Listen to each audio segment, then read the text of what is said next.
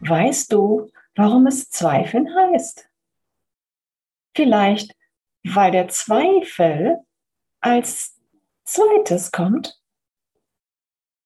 Der Zweifel kommt immer als zweites. Zuerst ist immer die Wahrheit. Dann kommt der Zweifel obendrauf. Denn was sollte der Zweifel sonst anzweifeln? Er braucht etwas, was er anzweifeln kann. Unter dem Zweifel liegt also immer schon die Wahrheit. Der Zweifel impliziert also regelrecht die Wahrheit, denn ohne Wahrheit kein Zweifel. Die Wahrheit kommt gut ohne den Zweifel aus. Der Zweifel aber nicht ohne die Wahrheit. Gott spricht immer zuerst. Natürlich spricht eigentlich nur Gott, weil es sonst nichts gibt. Aber wenn wir in der Welt des Zweifels leben, leben wir in der Welt des Zwei-Seins statt des Eins-Seins. Dort herrscht Linearität und Kausalität. Dort gibt es etwas Erstes und etwas Zweites, das auf das Erste folgt. Und von diesem Standpunkt aus sieht es so aus, als ob das Zweite das Erste sei, weil wir alles verkehrt herum wahrnehmen.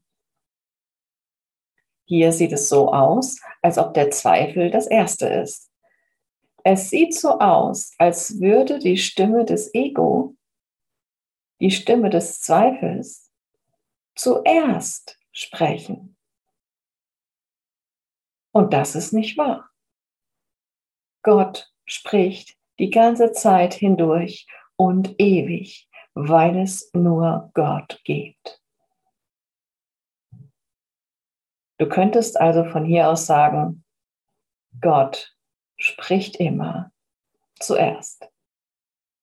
Und wenn wir die Stimme des Zweifels, die Stimme des Ego zuerst hören, dann, weil wir gewählt haben, sie zuerst zu hören. Sie spricht nicht von sich aus zuerst. Wir haben sie gewählt.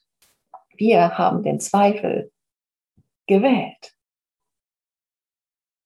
Wir haben die Stimme des Ego zum Normalzustand erklärt und sie vor Gottes Stimme in uns gestellt.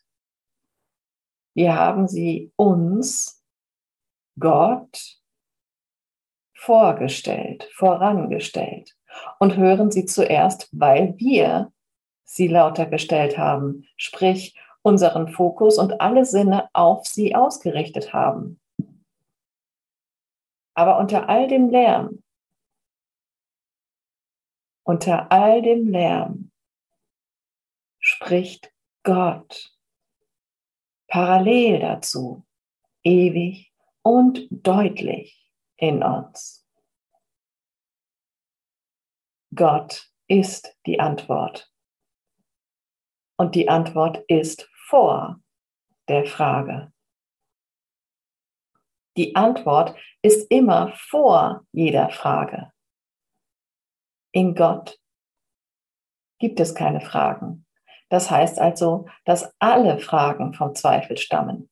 Gott ist die Antwort und die Antwort war zuerst, weil die Wahrheit nicht die Wahrheit wäre, wenn sie nicht ewig und immer da wäre. Das unterscheidet sie von der Frage die immer nur temporär ist und nie Bestand haben kann, da sie in der Wahrheit bereits zeitgleich ihre Auflösung erfährt.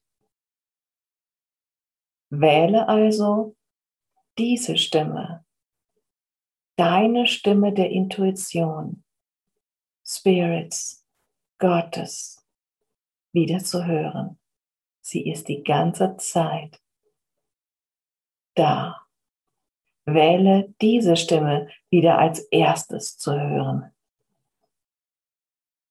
Und du erfährst die Wirkung deiner Wahl.